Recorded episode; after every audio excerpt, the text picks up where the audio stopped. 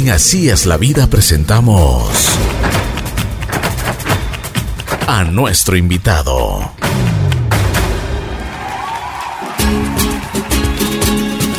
Buen día, buen día, buen día. Aquí estamos en Así es la vida.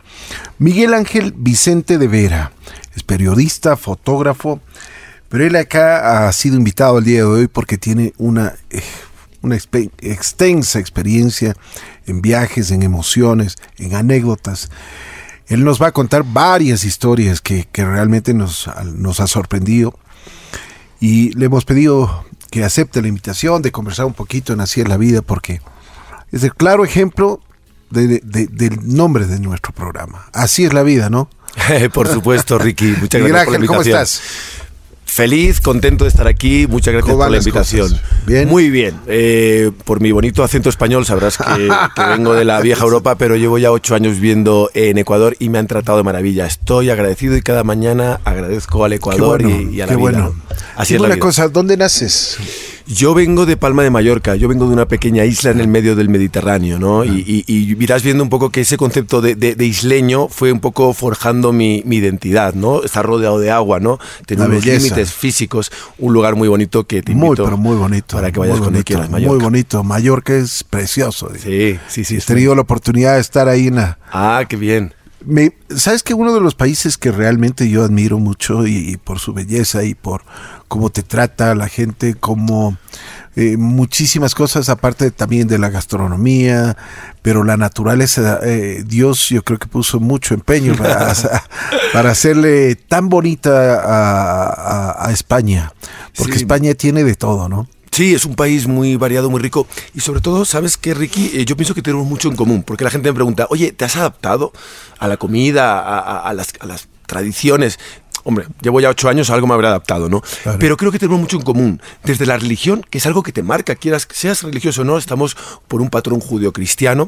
Eh, la manera de ver la vida. Así es. O sea, es una gente, el ecuatoriano, el español, ama la familia, ama pasarla bien, es trabajador y quiere celebrar la vida. También tenéis aquí unas costas maravillosas, también tenéis una naturaleza excelsa. Así es. Y es una gente sencilla pero buena. O sea, yo me he sentido muy en casa y el ecuatoriano que va a España se siente en casa. Creo que Igual. tenemos mucho, mucho en común.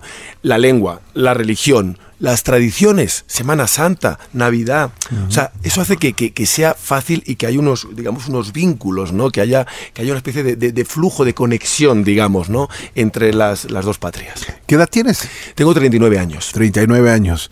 ¿Cómo así por Ecuador? ¿Cómo, cómo qué, qué, te, qué, te, atrajo? Yo soy periodista. Yeah. Yo soy periodista y me vine en 2012. Había una crisis eh, en el país en general, pero en el mundo del periodismo en particular. Yo ¿Qué, qué una... tipo de peri... perdón, qué sí. tipo de periodista yo periodismo así cronista es? siempre he sido. Bueno, mmm, yo soy un poco de, de, de, tapitas de España, ¿sabes? De, del picoteo.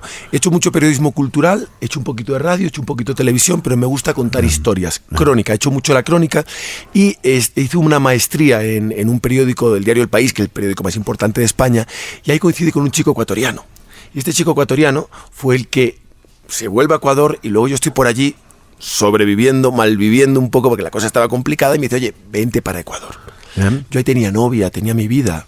Me lo pensé como un segundo y medio, 1,7 segundos y dije, me voy. Y me viene con la maleta, solo, sin saber, sin tener ningún concepto del Ecuador.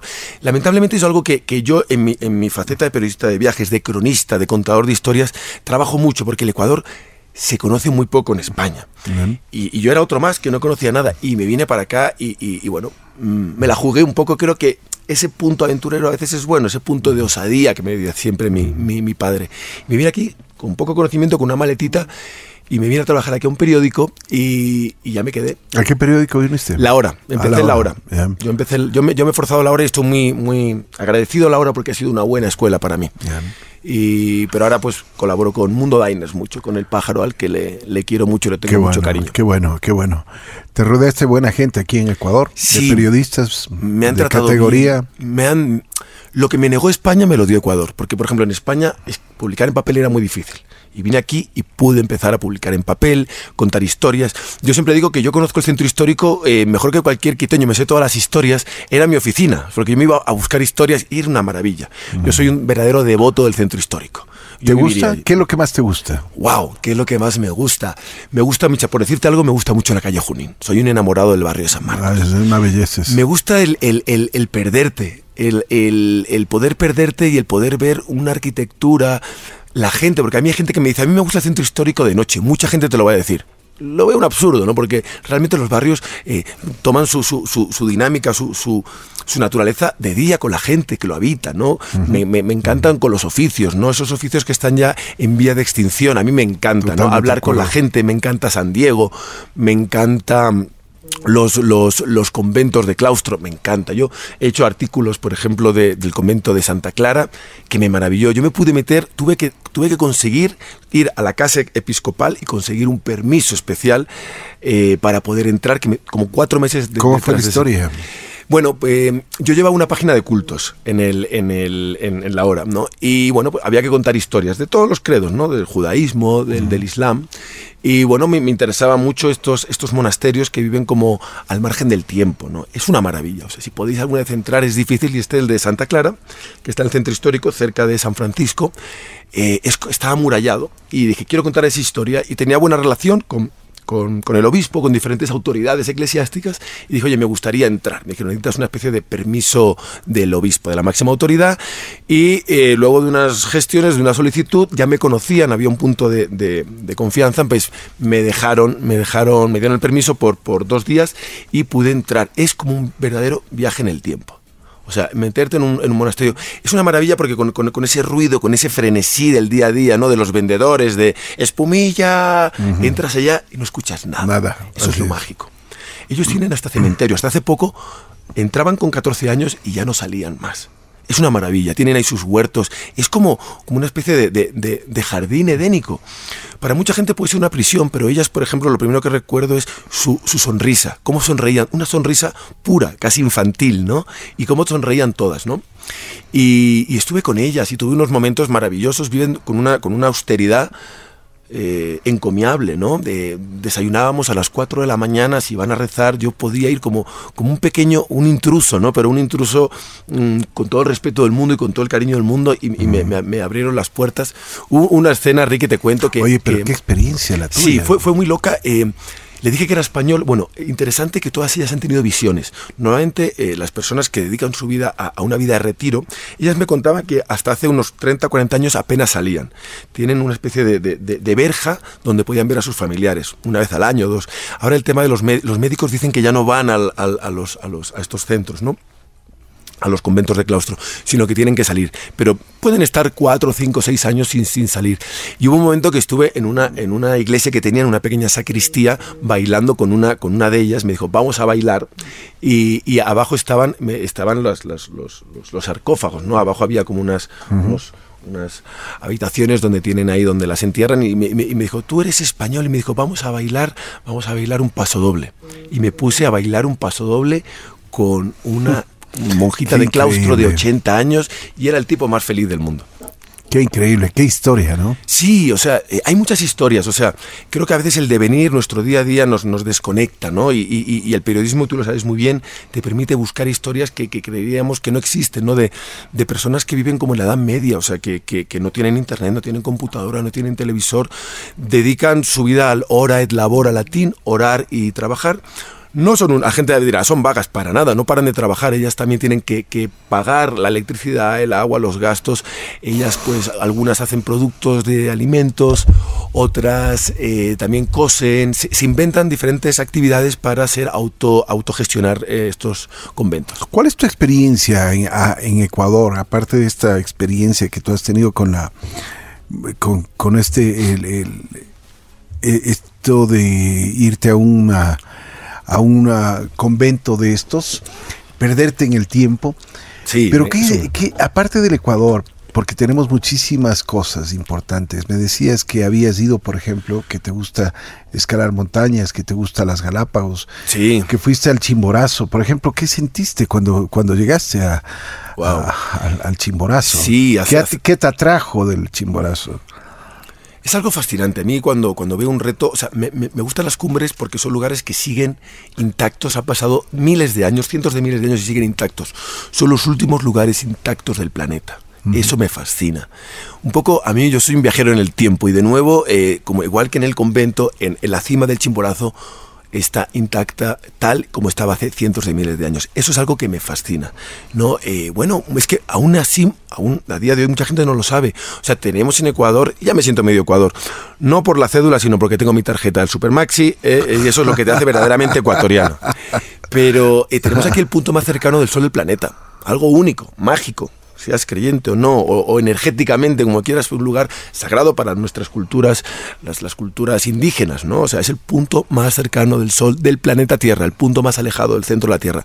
Me parece ya algo ya maravilloso para, para, para como reto, ¿no? Y la gente se cree que es el Everest, pues no, estamos 80 metros más altos que el Everest por el, por el tema, todos saben los, los oyentes, que, la, que, el, que el globo terráqueo no es una esfera perfecta, está achatado por ese tema es que el, Chimborazo está un poquito más alto que el, que el Everest. Me gusta la naturaleza, me gusta la aventura, eh, me gusta desconectar. Yo en las montañas también me lo recomiendo. Yo he visto osos de anteojos en libertad, cóndores, caracaras, venados, he visto un montón de animales, ves naturaleza, haces algo diferente. Uh -huh. Me gusta, me gusta el deporte hecho aquí. Es que esto es un parque de atracciones de, de la naturaleza y los deportes. Yo he hecho rafting, he hecho parapente, he hecho kayak en la Amazonía. Ecuador, por ejemplo, es uno de los cinco mejores destinos del mundo para hacer kayak, que eso mucha gente no lo sabe. Lo, los ríos amazónicos son increíbles, son de los mejores. La gente viene desde Estados Unidos, desde Canadá, desde Europa para hacer kayak. Yo he hecho kayak. Impresionante, ¿no? Me, me, me, me gusta la aventura y, y, como los periodistas nos gusta siempre purificar la retina, ver, ver cosas nuevas, ¿no? Porque estamos siempre buscando nuevas historias, nuevos temas y hay que, hay que mantener esa, esa, esa pulsión, estar, ese, ese, estar en forma, ¿no? Miguel Ángel, aparte de periodista, eres fotógrafo. Me imagino que debes tener unas fotografías del otro mundo. Sí, sí, bueno, eh, ahí llevo varios años. Eh, yo, yo, me for, yo sobre todo me, me, considero periodista, escritor, pero tú sabes que hoy en día hay que ser muy versátil. Es importantísimo y para todos los trabajos hay que ser versátil. Así llevo es. muchos años tomando fotos. Y, por ejemplo, pues, eh, ya que me lo dices, yo tengo mi, mi Instagram, eh, la cultura viajera. Yo tengo en, en, torno a la cultura viajera tengo mis plataformas. Tengo Instagram, tengo mi página web, tengo mm, Facebook, tengo canal de YouTube y ahí podéis ver mis fotos, mis, mis crónicas de viajes, mis artículos. Por favor, nos das cómo te podemos ubicar. La cultura viajera. Cultura viajera. La cultura viajera, porque Tan- yo tan- amo la cultura y amo viajar. Sí, la cultura viajera, porque para mí es una formación cultural, académica tan importante como los títulos del viajar. Para mí ha sido algo de cultura, algo de aprendizaje, me ha enseñado mucho los viajes, eh, he tenido la suerte de dar dos vueltas al mundo, he estado en los... A ver, 70 cuéntame eso de las dos vueltas al mundo. bueno, por, por diferentes cuestiones de la vida, pues me he ido, me, me he ido de Ecuador, pues una vez, mmm, no sé, yo, yo un poco, poco Don Quijote soy también, la verdad, un poco a veces loco. Y, yo estaba en las Galápagos, o sea, estaba en Ecuador, he estado dos veces en Galápagos y digo, oye, desde aquí, digo, el, Ecuador tiene límite con la Polinesia francesa, o sea, somos vecinos de los polinésicos. Y dije, oye, se podrá ir en barco. Y estuve investigando, no había nada, no, no, encontré, porque hoy en día está todo en Internet, no encontré nada de información, y para un aventurero es una buena señal. Cuando no hay información en Internet, vas por buen camino. Dije, no hay nada. Me enteré que había como 300 embarcaciones al año que hacen este trayecto, ¿no? Normalmente hace la, la circunvalación. Circunvalación es dar la vuelta al mundo. Y llegan hasta Galápagos y de Galápagos dan el salto a la, a la Polinesia. Es uno de los trayectos eh, entre los puntos naturales más largos de, del planeta, ¿no? Son cerca de... Qué interesante, oye. 5.000 kilómetros, cerca de 5.000 kilómetros y no hay nada en medio. Y como te decía, como un buen Don Quijote, pues me empecé a leer, a informarme, a leer de la Polinesia, que había estado ahí Gauguin, que estaba, que está ahí el, el pintor eh, Paul Gauguin estaba ahí enterrado, y que estuvo Herman Melville, y que estuvo Jack London, y me empecé a, a leer y a, y a imaginarme, y, y, lo hice.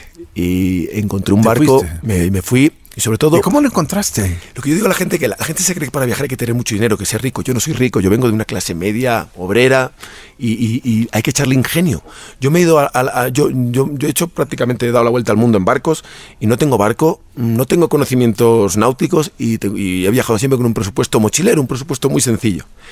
Eh, fui jalando dedos, o sea, encontré este, a, este, a este señor, que era un, un, un alemán, que se llama Reinhardt, lo encontré por internet. Hay una página que pone en contacto eh, propietarios de barcos con navegantes, gente que quiere navegar.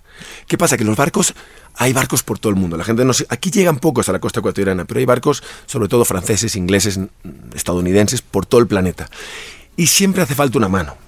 Y te voy a decir una cosa, Ricky, más que una mano es un tema casi psicológico, porque se pasa muchas horas en el barco y muchos de los capitanes o van solos, o la esposa no quiere ir, o están jubilados, y siempre buscan un, un, grumete. Y yo como buen grumete de, de agua dulce, pues nada, contacté con él. Y, nada, él estaba en Panamá, le escribí unos mails, me respondió y, y, yo estaba con mi novia por entonces ecuatoriana, que tenía un trabajo muy bueno y todo, y le dije, cariño, yo estaba ya pensando en, digo, igual me voy a casar con ella. Pero le dije, le, voy a hacer una prueba final de aventurera. Digo, a ver si se viene conmigo. Digo, si, si sobrevivimos a, este, a esta aventura tan difícil, lo de vivir juntos eh, y lo de compartir el, cepillo de dientes no va a ser problema, ¿no? Así que se lo propuse, aceptó el reto y, nos fuimos juntos a, desde las Galápagos. Quedamos con este señor alemán que iba con un catamarán, que iba con otra chica alemana. Y, nada, y, atravesamos el Pacífico desde la Isabela hasta Ibaoa, que está en... La Polinesia francesa es muy grande, son cinco, cinco, archipiélagos, enorme, está en medio de la nada. Yo creo que es uno de los lugares más recónditos que he visitado en toda mi vida. Es increíble, o sea, son gentes de, dos metros, van tatuados de arriba abajo.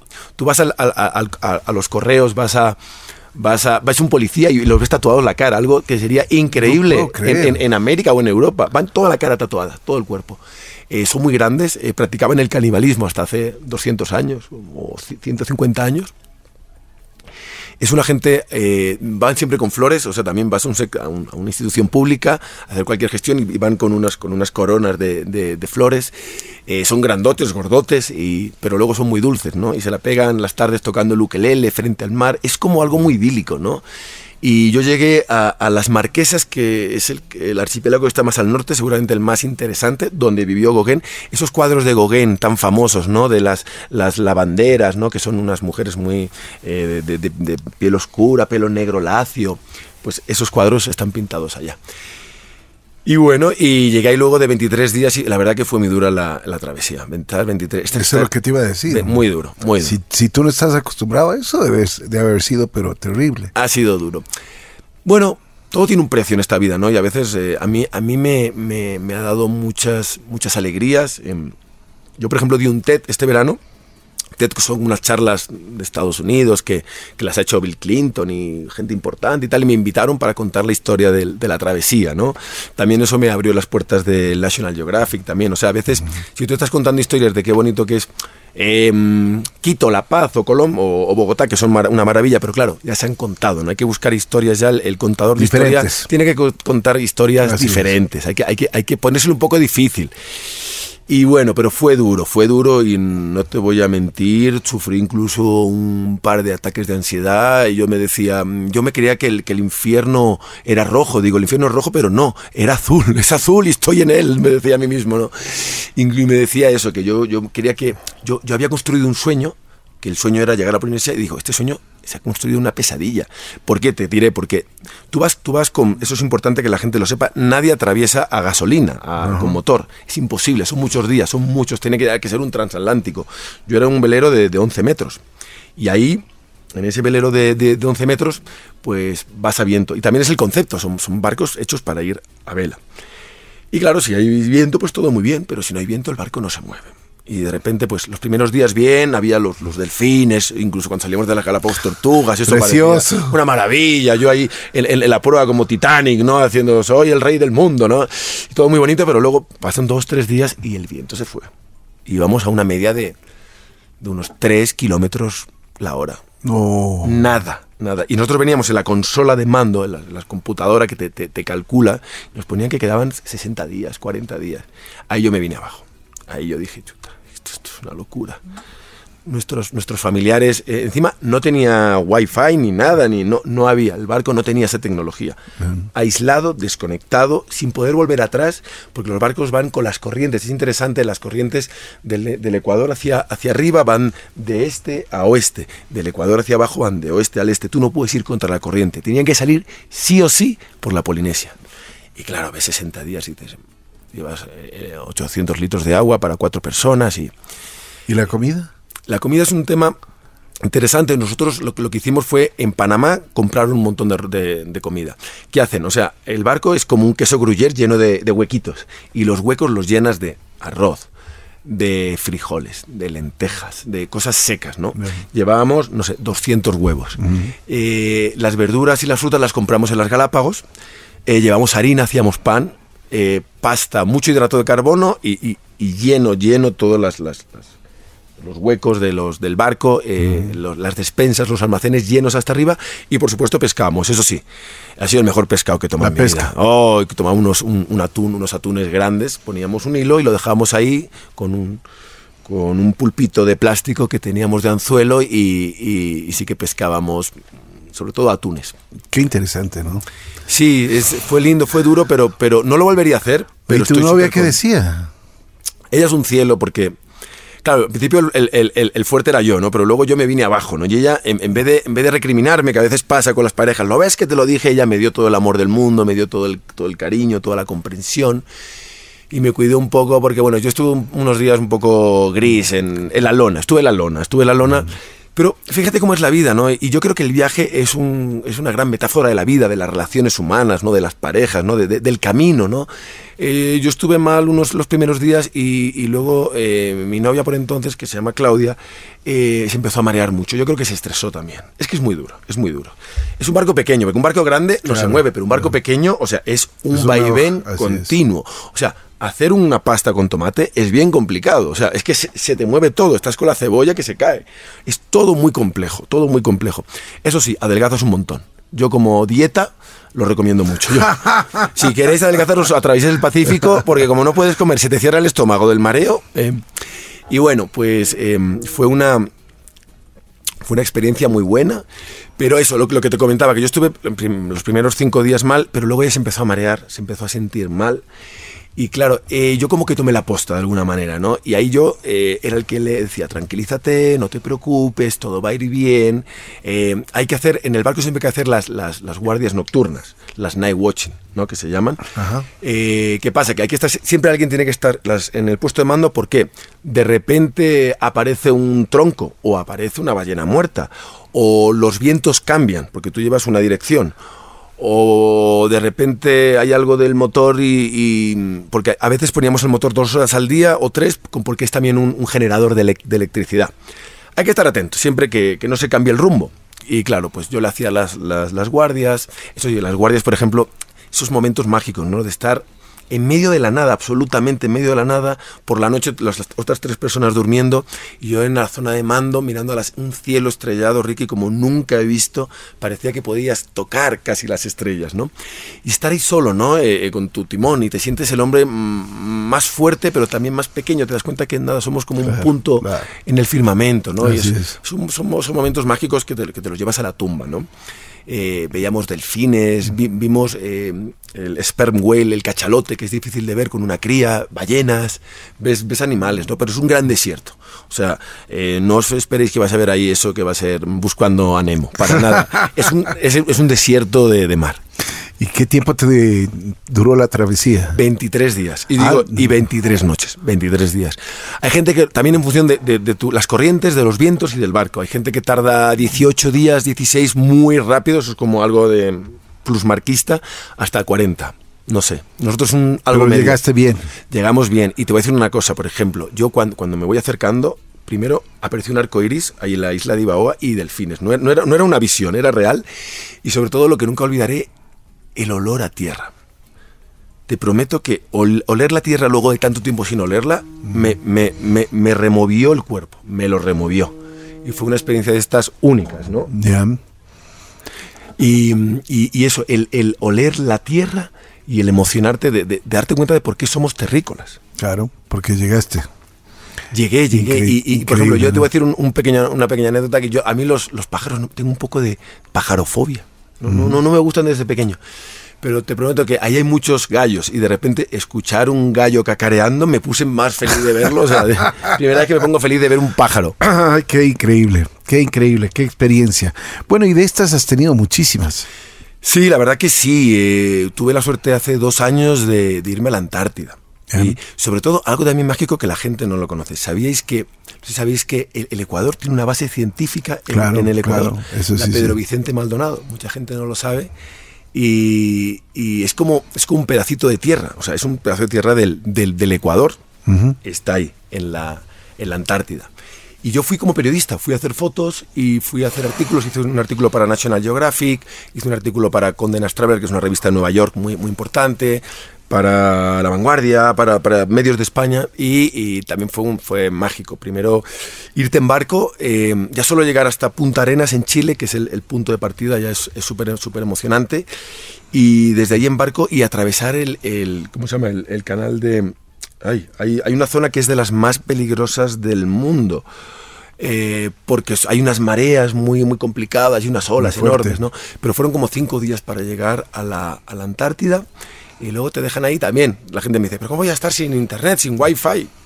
Y pues de maravilla. La verdad, fueron unas vacaciones de, de internet, vamos, lo recomiendo también a todo el mundo. Desconectado. Desconectar. Estuve un mes desconectado eh, de redes sociales y, y muy bonito, muy lindo porque, por ejemplo, hay un tema interesante, ¿no? En, en, la Antártida no pertenece a nadie y pertenece a todo el mundo, ¿no? Hay un tratado antártico en la, cual, en la cual hay 53 países. Lo interesante es que el Ecuador es uno de esos países y hay como los no consultivos y los consultivos. Los consultivos son los duros. Si ahora alguien quiere entrar al tratado antártico y ser parte de él, pues los, los del consultivo pueden votar. Y el Ecuador tiene derecho a voto. O sea, es uno de los duros con Francia, con Inglaterra, con Alemania. Qué bien.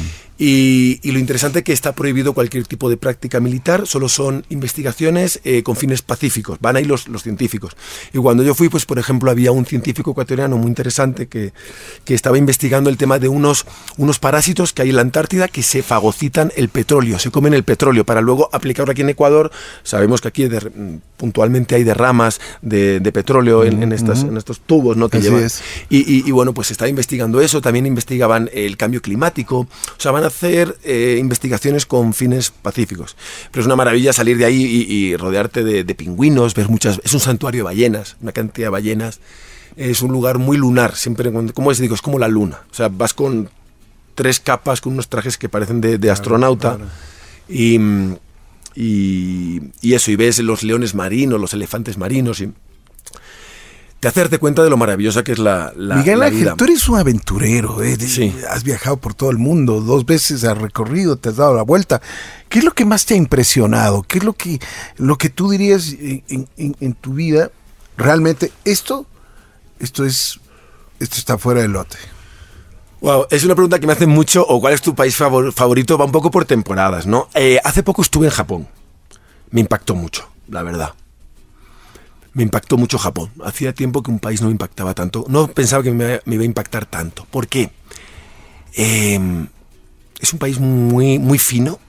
Eh, hacen, hacen, transforman en arte cualquier objeto, ¿no? Desde un cuchillo un, hay un arte para afilar el cuchillo. Un cuchillo japonés te vale 400 dólares, pero está hecho por un tipo de acero, esculpido a mano, con no sé qué, o sea, todo, o sea, con el pincho que vemos aquí, el pincho que vemos aquí en la, en la, Amazonas que te venden, ahí hacen unos pinchos rectangulares, perfecto, todo es, todo es, lo, lo, elevan a la condición de arte. Hay un, hay un diálogo maravilloso, eso es lo que más me fascina. Es una cultura que tiene monjes budistas, ¿no? Ahí está el, el, el, el shiontismo, ¿no?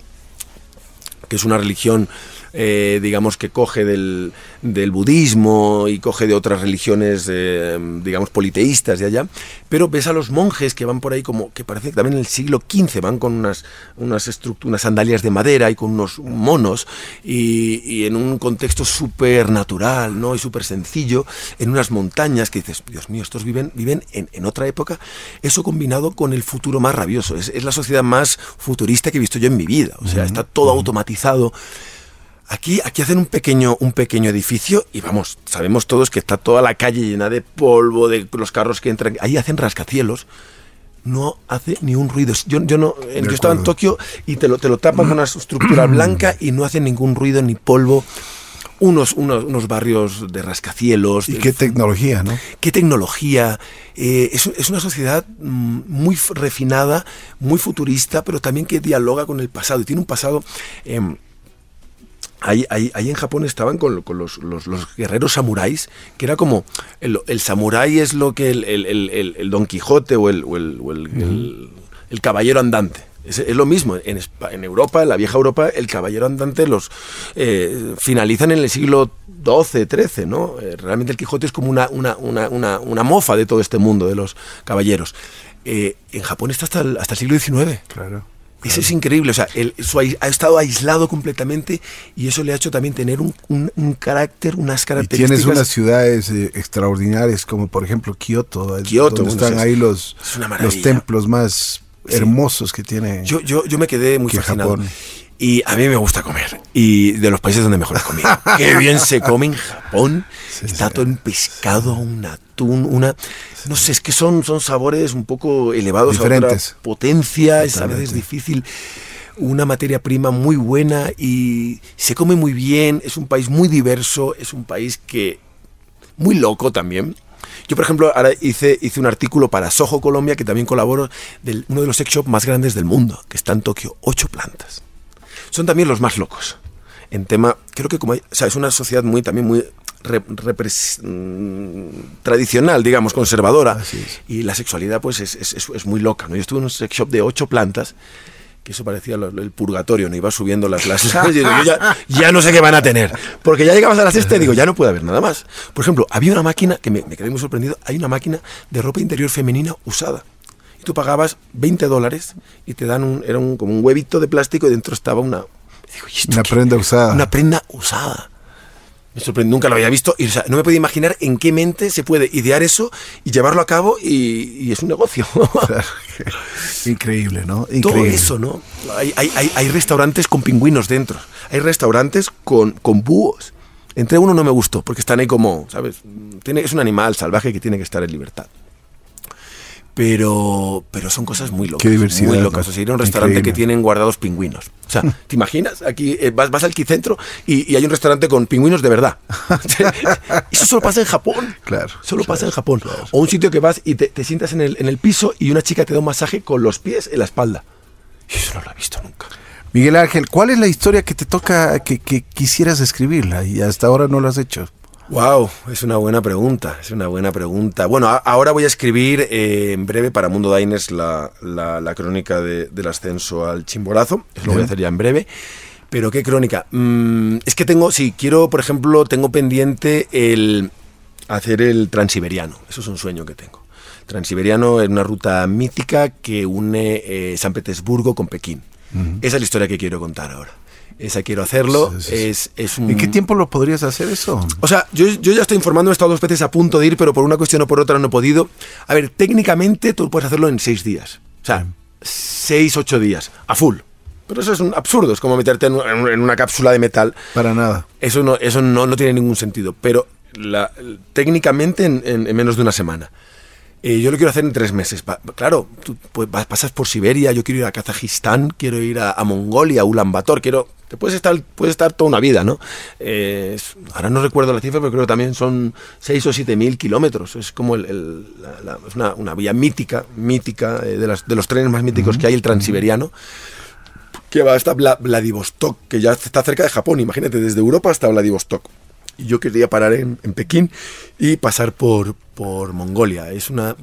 Como que te digo, yo por ejemplo, eh, a día de hoy aún, aún no tengo hijos, ya, ya me, estoy casado, pero intento irme a los sitios difíciles. Digo, yo ya tendré tiempo para ir a Disneyland y, y a Orlando. No he, no he ido, no he ido. Pero me quiero, me voy, me voy siempre a los sitios, me quiero ir a Tachikistán o me voy a, a- a la Antártida o me voy a, a lugares recónditos. claro, claro. Quiero hacer ese transiberiano y ahora tengo pensado en un futuro no muy lejano irme al sur de África. Me quiero ir a Botswana, Namibia, los safaris. Que he estado en África, pero el sur de África no lo conozco y creo que esas historias son, son buenas. Interesantes. Sí, Qué bueno. Miguel Ángel, te quiero agradecer muchísimo. Pues realmente me ha dado mucho gusto conversar contigo. Te pido un favor. Cuando tengas oportunidad de hacer un- un- una nueva travesía, que vengas, eh, regreses y podemos conversar y podemos dialogar sobre esa- esas travesías que sigues haciéndolas. Periodista, fotógrafo, yo diría un loco apasionado de este mundo, dando vueltas con, con aventurándose, pero también un soñador, ¿no? Sí, sí, eh, y me gusta que digas eso. Creo que hay, que hay que soñar, que cada día sea diferente. Dejarte llevar, o sea, para mí el no tener dinero no es una excusa, es haz tus sueños realidad. Yo siempre lo he intentado y hay que ser persistente. Y hay que, a mí me ha enseñado mucho, finalmente así como una, una- una pequeña eh, reflexión me ha enseñado a no tener miedo. Y yo creo que esa, esa lectura, ese, ese, aprendizaje ya es suficiente ¿no? para tantos años, a, no tenerle miedo a la gente. Aquí a veces la gente estamos con miedo. Yo me he dado cuenta de que, de que el 99% de la población, luego de ver muchos países, muchos continentes, es buena, la gente es buena. Eh, no hay desconocidos, son solo amigos que todavía no hemos conocido. Mm, amar la vida, amar cada, cada, instante, cada instante sagrado, único, irrepetible. Creo que el, que el viajar, que, que, el, que el conocer gente de tantos lugares te hace también amar a la condición humana, a las personas, a respetar, un respeto absoluto a cada persona de, este planeta. Somos todos iguales, ¿no? Creo que, te, que aprendes mucho y invito, invito a los oyentes a que viajen, a que no tengan miedo, a que salgamos un poco de la zona de confort de, de, lugares y que, seguro, estoy convencido, les prometo que les va a ir de maravilla. Y de nuevo, gracias Ricky por la invitación. Ya sabéis si me queréis seguir en la cultura viajera, Pero redes sociales, Ahí vamos a Instagram. Y, encantado por tu invitación. Ha sido, ha sido un pequeño sueño también venir aquí contigo, ¿lo ves? Ha sido un, de pequeño nada, un sueño. Quería venir aquí y te estoy muy agradecido y que saludo a todos. Te comprometo, eso sí, para que vuelvas, ¿no? Cuenta con ello.